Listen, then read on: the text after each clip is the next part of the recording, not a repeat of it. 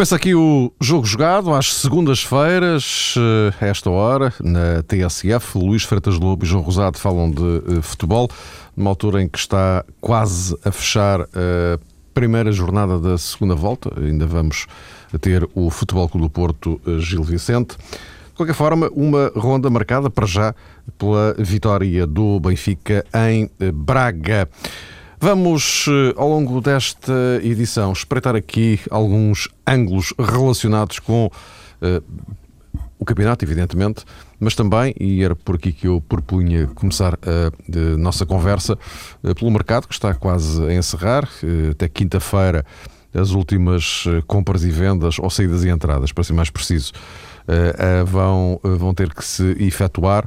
Neste quadro aparentemente mais calmo nesta altura, a pergunta que eu vos lanço, e João, começaria por ti, é, face às mais recentes movimentações, daqui até quinta-feira, o que é que te parece? Vamos ter ainda alguma bomba, entre aspas, até lá? algures, não estou a especificar exatamente em clube, ou, ou não? Tudo indica que não, não é, Mário? É, boa noite a todos. Parece que o futebol português eh, finalmente, ou os grandes agentes do futebol português eh, perceberam que de facto a política de contenção tem que ser uh, levada até ao fim e durante muito tempo andávamos nós, enfim, aqueles que mais uh, diretamente se pronunciam sobre o futebol, fazer um apelo nesse sentido para que os clubes tivessem alguma consciência económica e fossem um pouco mais contidos em determinadas despesas, sobretudo no mercado de janeiro, chamado mercado de inverno, porque, conforme todas as vezes aqui temos sublinhado, é até complicado eh, adquirir um jogador que cause a diferença eh, na relação direta com o preço que normalmente custava. Por isso, para responder diretamente à tua pergunta a propósito, assim, de uma contratação bombástica, duvido que aconteça, embora me pareça que, por exemplo, depois da vitória do Benfica em Braga, e de se ter esta noção ampla que o Sporting Braga já não vai ser candidato ao título nacional, que existe no plantel de José Peseiro um ou outro jogador que neste momento pode vislumbrar a saída imediata, quando se calhar aqui há meia dúzia de semanas as coisas estavam mais projetadas para acontecer apenas no fim da temporada. Eh, tanto eu como o Luís eh, mencionamos aqui inúmeras vezes o caso de Mossaró, que é realmente um jogador parece-me, parece-nos a nós com condições ainda para fazer duas ou três temporadas em alto nível num clube de outra dimensão. Há o caso de Éder, que constantemente também é sempre associado a clubes estrangeiros, mas se tirarmos o caso do Sporting Braga, francamente não consigo aqui equacionar assim nenhum nome suspeito que possa à última hora dar corpo a essa mega contratação por eh, nenhum outro clube nacional. Um, o que, na minha perspectiva, é até positivo, considerando também aquilo que já foi aqui pronunciado a propósito da carreira de Benfica e Futebol do Porto. E normalmente estes clubes os grandes agitadores do mercado, porque o Sporting Clube Portugal está numa condição diferente e também não é segredo para ninguém que nesta altura Jesualdo Ferreira, nesta altura, como quem diz, uh, Jesualdo Ferreira já está mais preocupado em projetar a próxima temporada e o Sporting quer é, fazer um encaixe financeiro, a questão desportiva, penso eu que fica remetida para uma segunda instância em Alvalade.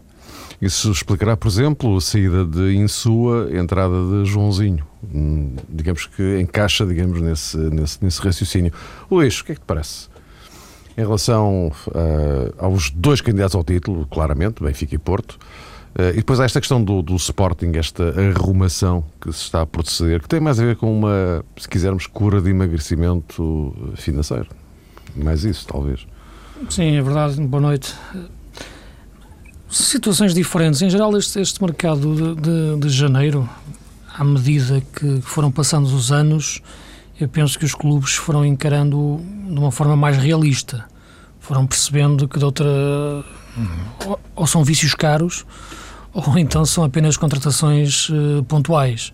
Uh, e sem dinheiro, os vícios caros deixam, deixam de ter espaço de, de, existir e as contratações pontuais são aquelas que visam essencialmente o chamado custo zero, que tem a ver com o não pagar pela, pela contratação do jogador pelo seu passe e depois gerir da melhor forma um salário acessível.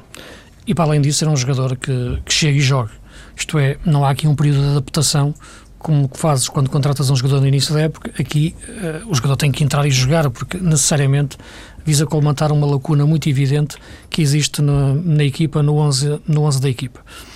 E por isso a questão do Porto ter ido para, para Lietzen.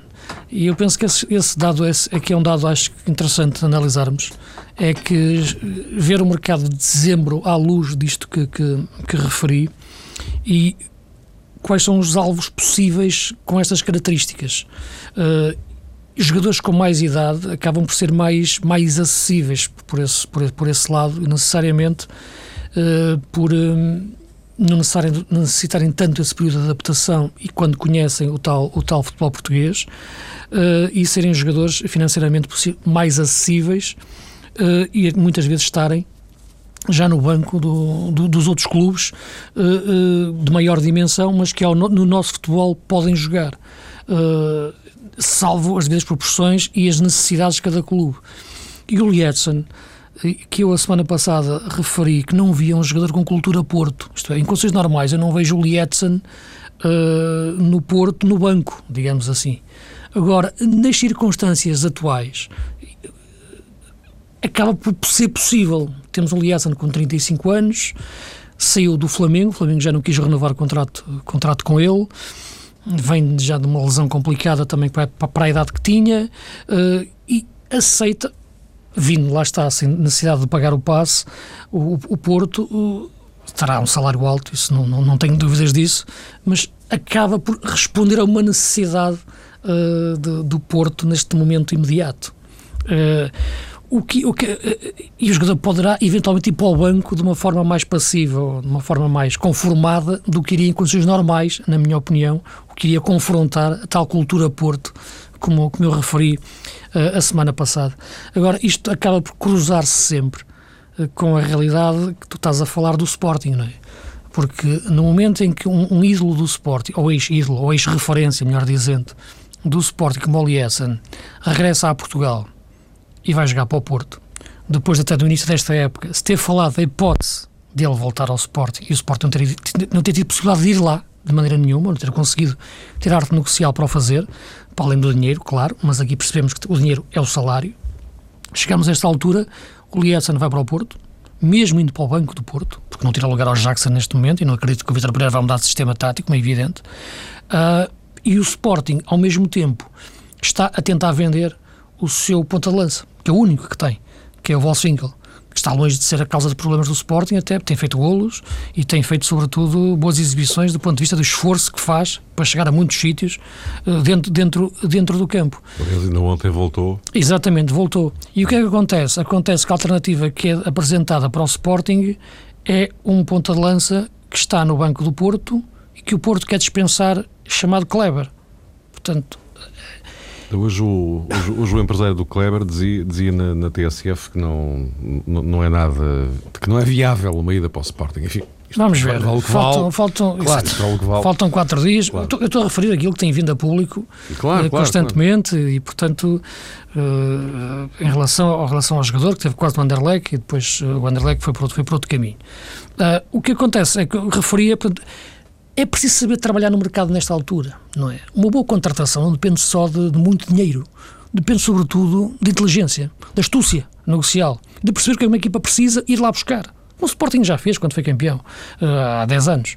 Uh, isto tem que ser feito de uma forma muito concreta. Uh, eu sei que o Sporting, como tu referiste, está de facto com problemas financeiros e o que determina a saída destes jogadores, penso que são razões essencialmente financeiras, não tem a ver com razões uh, desportivas, poderá ter a ver também com acertos de balneário, como eu disse uh, a semana passada, mas é claramente uma razão mais desportiva que leva o Sporting a dispensar um Wolfswinkel, uh, que, porque não tem outra solução. agora, ao mesmo tempo o Liaça regressa a Portugal e vai para o Porto.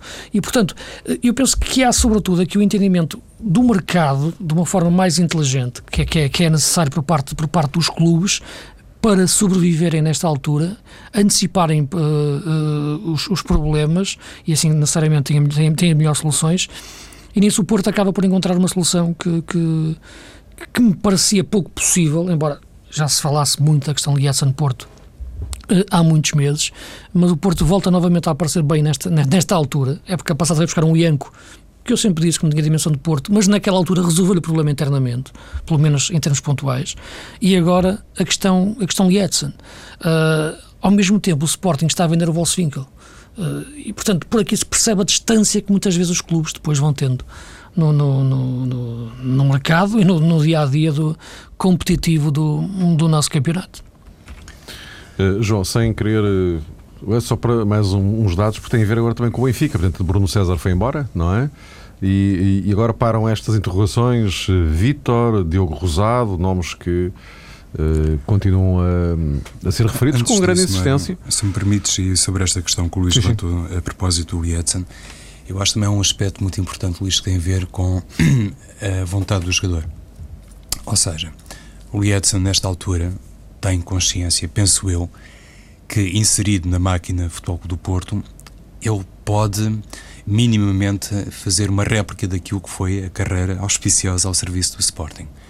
No, no Sporting atual seria mais complicado.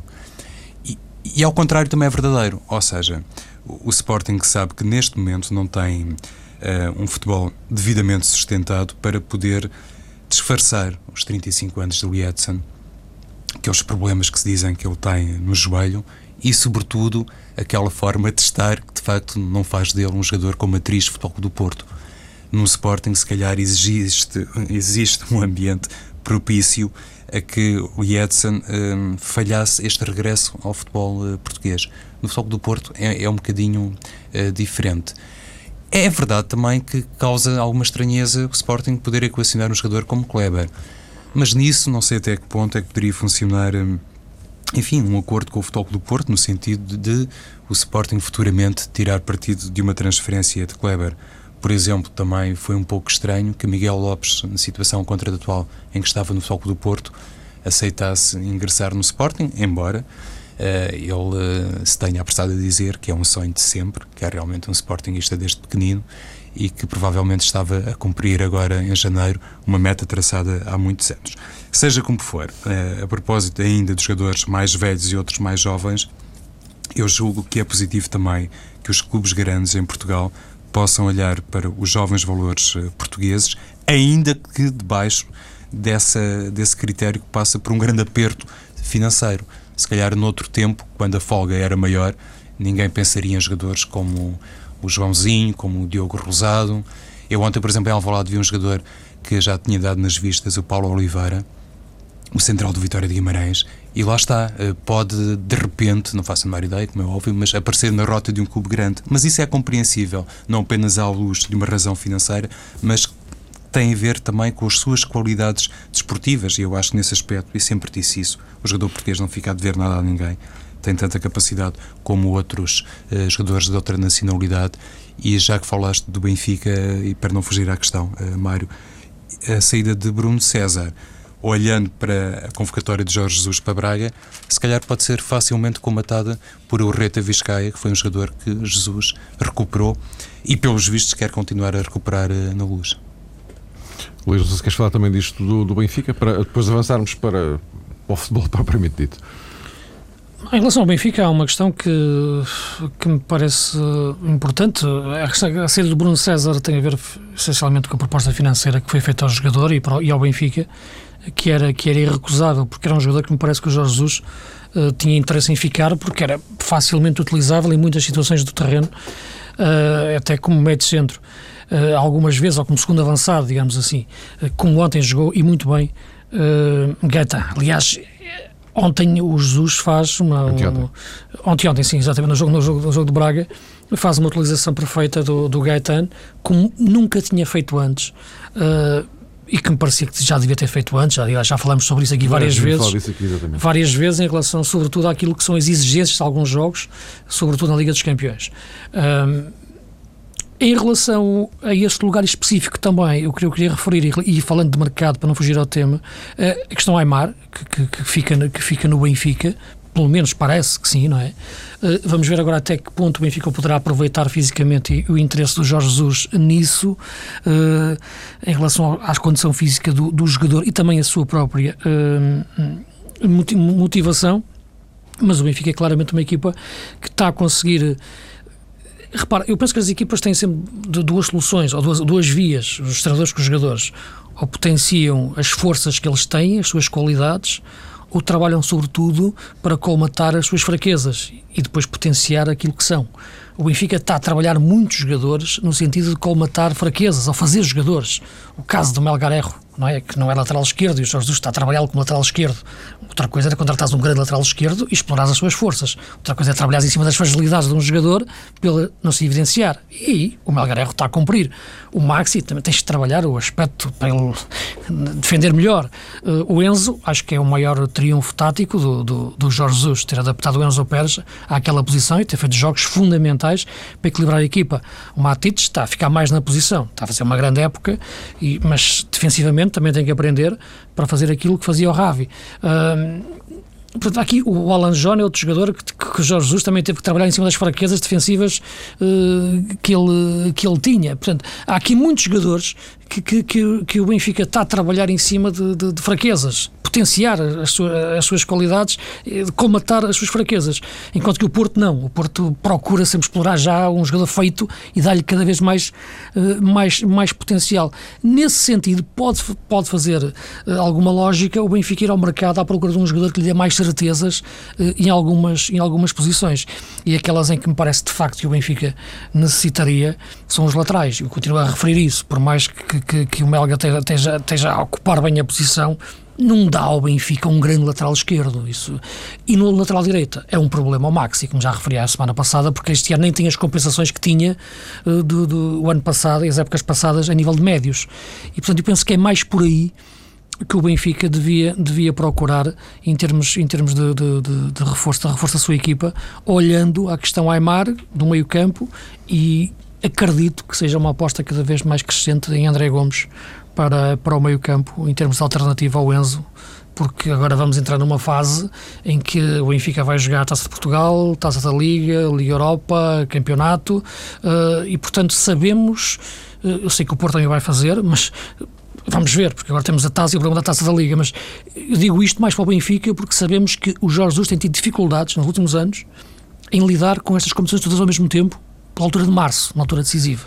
E é só por isso que eu refiro esse aspecto. O Jesus tem crescido como treinador de equipa grande, agora, nos últimos anos, porque também está a aprender a trabalhar ao mesmo tempo estas competições todas, uh, e vamos ver este, uh, se, o, se o consegue fazer bem esta época, dando prioridade ao campeonato. Esse é que é o grande desafio neste momento uh, ao Benfica, nesta altura. Ele parece bastante mais calculista do sim, que em épocas sim, sim. anteriores. Ele já, ele já o disse. Só para dizer aqui uma coisa, quase em jeito de piada, se o clima entre a luz e o Dragão fosse semelhante àquilo que existe entre Alvalade e o Dragão, se calhar eh, Jesus resolvia o problema nas laterais com a vinda do Jorge Fuchile. Para alguns, pelos vistos, não conta para nada para o Futebol do Porto.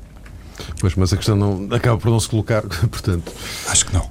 Ora, muito bem. Uh, ponto 2. O Benfica ganhou uh, em Braga. Uh, a questão é esta. da vossa perspectiva, qual a relevância que este triunfo pode ter nesta fase concreta do campeonato? É claro que para o Benfica ganhar em Braga é sempre muitíssimo importante, como para o Porto também foi. e nem vale a pena explicar porquê, é uma evidência. Uh, agora, nesta, neste momento preciso do campeonato, uh, Luís, que relevância é que este triunfo concreto e a forma como aconteceu uh, pode ser marcante para, para o Benfica? É marcante, desde logo, pela, pelo facto de manter os mesmos pontos em relação ao Porto e, e sobretudo, ganhar num campo onde, onde o Porto tinha ganho as pessoas estão sempre com a perspectiva do Benfica, do Porto Benfica, da penúltima jornada do campeonato, né? que seria brutal chegarmos lá com, com, com, tudo em aberto, ou esse jogo decidir, decidir, o título. Há 12 jogos para, até aí, não é? pelas duas equipas, ainda, contando com. Ainda, faltando o Porto Gil Vicente 2. Uh, ah, aquilo, aquilo que me parece é que o jogo de, de Braga é importante pela vitória que foi em Braga, uh, por ser nesta altura. É evidente que marca o arranque para, para, para a segunda volta, mas eu acho que mais importante do que a altura foi a forma como, como, como foi conseguido eh, e a, a, entrada, como estava a referir há pouco, de uma estratégia nova de jogo por parte do, do Jorge Jesus, que correu-lhe bem na primeira parte com o Gaetan. Eh, na segunda parte, Uh, o Benfica procurou jogar de uma forma quase contra a natura em relação àquilo que, que é o natural. porque vendo e comentando o jogo ao mesmo tempo, quando o Benfica chega a 2-0, a ideia que me dá quando vamos para o intervalo é que o Benfica tem um jogo ganho e tem hipótese até de sair de Braga com, com um resultado até mais volumoso, sobretudo até com as dificuldades defensivas que o Braga estava em termos centrais e o volume de atacante do Benfica naquela altura. A segunda parte do Benfica é uma segunda parte contra a natura porque a equipa tenta fazer uma coisa que nunca fez e não sabe fazer bem que é segurar a bola atrás, recuar muito o seu meio-campo, mesmo com a entrada do André Almeida depois. A equipa procurou meter o jogo no congelador, que é coisa que não está na sua, no seu código genético. E perdeu, isto é, que tentou controlar o resultado e, à medida que o tentou fazer, foi perdendo o controle do jogo, que são duas coisas diferentes. Uh, e o Braga que não tem extremos nesta altura. E por isso o João Pedro, que veio da Naval, até parece ser um grande jogador. É um bom jogador, mas não é um fenómeno. Uh, e, e, no entanto, pareceu ser o melhor jogador do Braga uh, na segunda parte, porque bastou ter um extremo para causar problemas uh, ao Benfica e aos flancos do Benfica, mais uma vez. agora, é importante pela primeira parte que, que, fez, mas demonstra mais uma vez que este Benfica tem capacidade para dominar jogos, uh, não consegue ter capacidade para os controlar. Na, na, e isso, para mim, foi o problema na dimensão internacional, que, que é claro, o Benfica.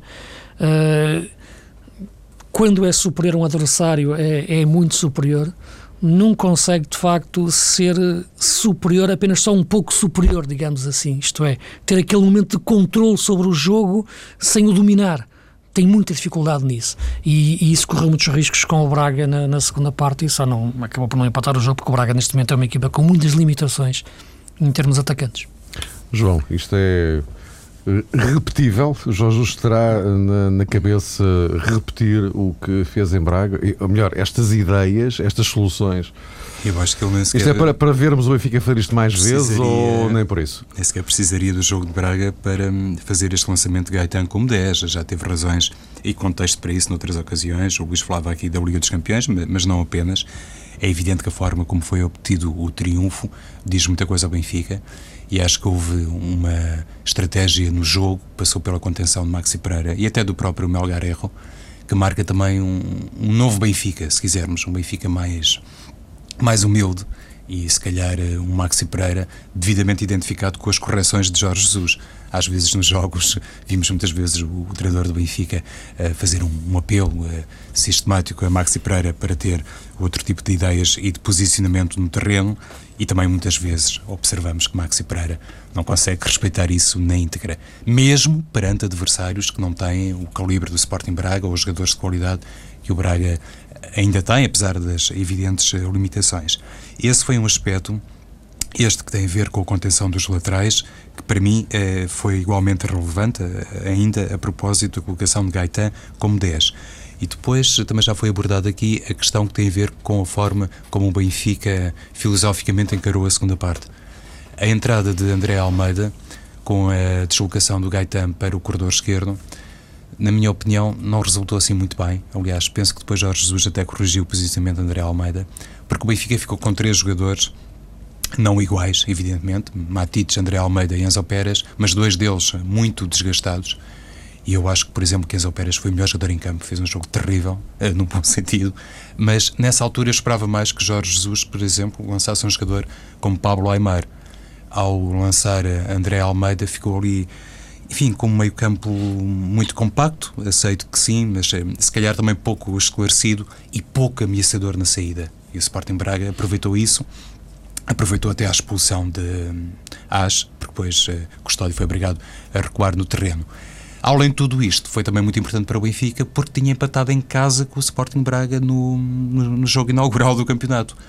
E o Futebol do Porto ainda vai jogar com o Sporting Braga em casa que, pelos vistos, tudo pode acontecer, mas para repetir aquilo que há pouco também tinha dito, já não acredito no Sporting Braga candidato ao título de campeão e se o Benfica tivesse, entre aspas, desperdiçado a oportunidade de ganhar em Braga, não apenas se arriscava a igualar o resultado caseiro na luz, como deixava depois este Sporting Braga ainda com expectativas de poder chegar eh, ao título de campeão nacional.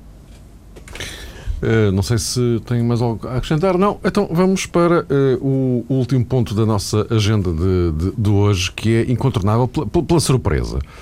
Uh, estou, obviamente, a falar da, da, questão da taça da Liga e do Futebol Clube do Porto, dos três jogadores que terão sido usados irregularmente o, no jogo com o Vitória de Setúbal. Uh, nesta altura há um, há um processo, enfim, uh, aberto a decorrer, vamos ver ainda no que é que, no que, é que isto vai dar.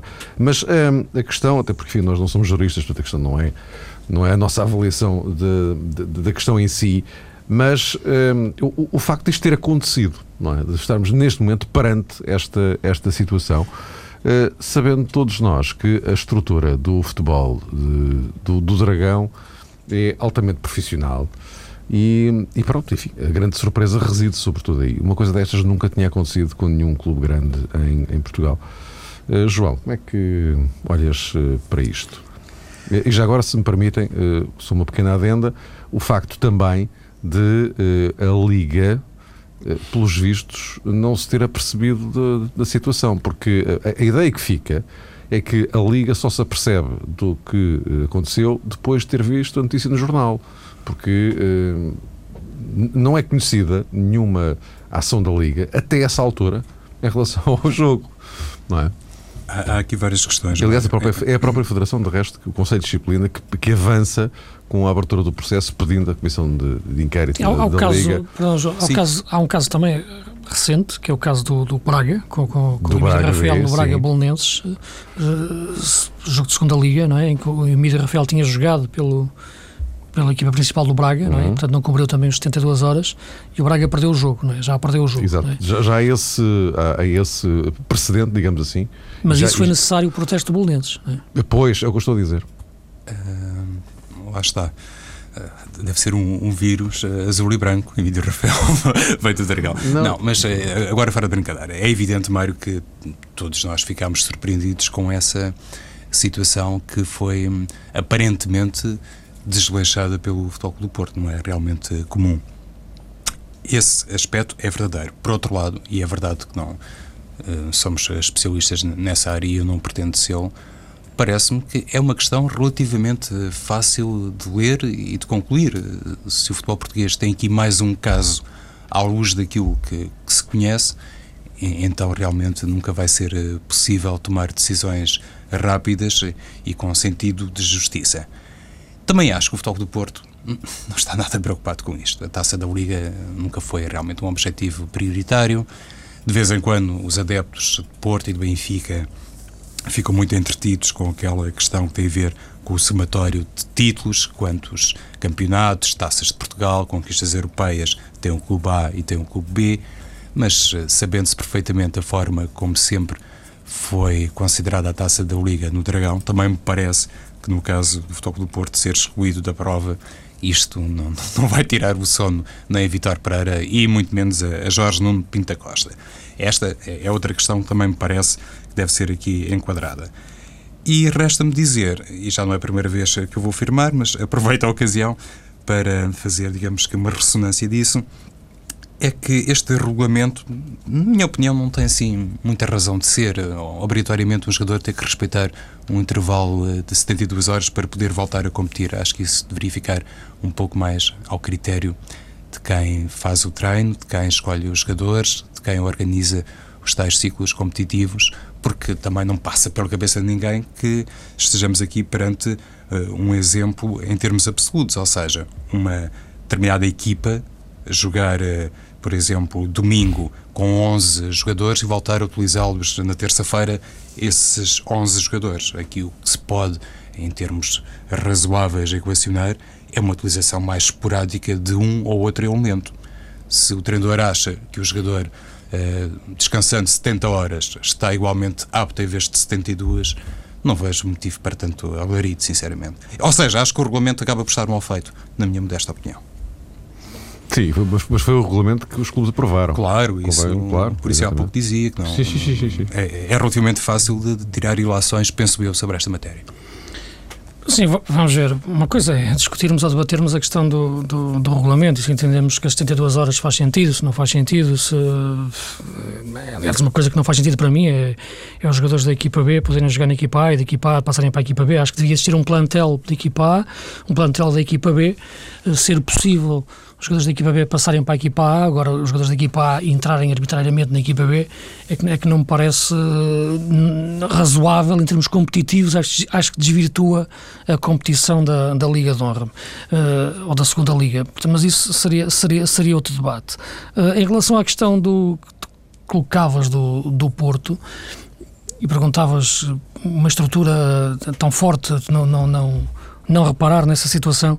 Uh, eu, penso que terá, terá acontecido esse erro. Isso, isso parece-me que ser ser claro o Porto não ter não ter reparado nessa situação, mas por, por, pela, pela hora dos jogos, não é? Porque este Porto Vitória de Setúbal jogou-se às, às, às 17 horas, não é? 5 e meia. Às 5 e meia. E, portanto, uh, dentro das 72 horas, portanto, de, de, de, de descanso, faltavam 15 minutos. É, 15 minutos. Faltavam 15 minutos para os jogadores poderem jogar. Uh, não sendo possível os jogadores. Uh, não, não, seria possível os jogadores entrarem ao minuto 16 e já estarem aptos a competir. Não, não é assim que se coloca o regulamento, não é assim que se interpreta o regulamento. Uh, agora, o, o, o artigo do regulamento não é assim tão claro, na minha opinião, em relação àquilo que é a 72 hora de, de, de, que permita ao jogador competir ou não. Porque eu acho que a única forma do Porto, aliás, o Vitor Pereira dizia ontem, que não fala sobre isso, portanto, que isso está entregue ao departamento jurídico. Eh, e o caso que eu acho onde o Porto se pode agarrar, o Porto ou outra equipa qualquer, ou o clube que seja metido nisto, eh, neste caso em concreto, é a partir do momento em que começou a 72 hora, essa já é considerada uma hora em que os jogadores possam competir. Uh, isto é, quantas as 70. Também isso não eram 71 em vez de 72. Não, não é assim que se não, interpreta. Não, Juridic, juridicamente, literalmente, tu, no, no, a interpretação jurídica pode ser feita de uma forma extensiva ou de uma forma. Uh, não, é, não é necessariamente de uma forma literal só, uh, ou de uma forma restritiva. São várias formas de interpretar a lei. Pois é, e, portanto, é exatamente por isso que eu não me meto nessas coisas. Exatamente. Espero que decidam, porque as coisas nunca não, eu, eu, posso dizer isso, não, não vem muito ao caso, mas entre, entre, entre, muitas coisas que fiz na vida também tirei um curso de Direito e, portanto, posso, pois, posso, posso referir isso, que a interpretação, de, a interpretação que, se, que se faça da, da lei pode ser possível ir por aí. E eu não sei se o Porto vai fazer isso, que é a 72 hora ser passível ser interpretada desta forma. Isto é, já é uma hora que está em aberto. Por exemplo, tu quando vês um jogo e o gol, o gol acontece aos 16 minutos e 25 segundos, tu, tu dizes que o gol foi marcado ao minuto 16. Porquê que me dizes que o gol foi marcado ao minuto 17? Uh, vezes isto, isto, Exato, Às mas repara, nunca diz o, o gol foi ao minuto 16 e 42 segundos. Portanto, repara, aqui estamos na hora, na hora 71 mais 46 minutos. Portanto, nesta altura, que já tinha passado desde o início. Isso faz 72? Não sei, eu não percebo. Dizer, não quero estar aqui não, a assistir. Não. Entre o 71 e o 72, podes passar para, para, para a 72 hora de descanso. Eu, estou, eu, eu acho que, é que juridicamente, eu não estou a dizer que seja assim, atenção, repara, porque não, não, não, não, não sou juiz. Agora, o que eu acho é que é a única forma que eu vejo de o Porto poder argumentar alguma coisa que lhe permita que garante, os, os jogadores serem. Nada garante que a tese seja aceita, como é evidente. Não? É? E nada lhe garante que a tese e, na, e nada garante, e nada garante. Agora, eu acho que, olhando para a lei, quando olhei para aquilo, eu acho que é a única hipótese de fugir à interpretação do, do, do regulamento, porque a partir daí, é isso, não há dúvidas nenhumas que os jogadores não podiam jogar. Não é? Meus caros, voltamos a encontrar-nos eh, para a semana, já com o mercado completamente encerrado e com o campeonato em andamento, com as atenções muito centradas neste ombro a ombro entre Benfica e Porto.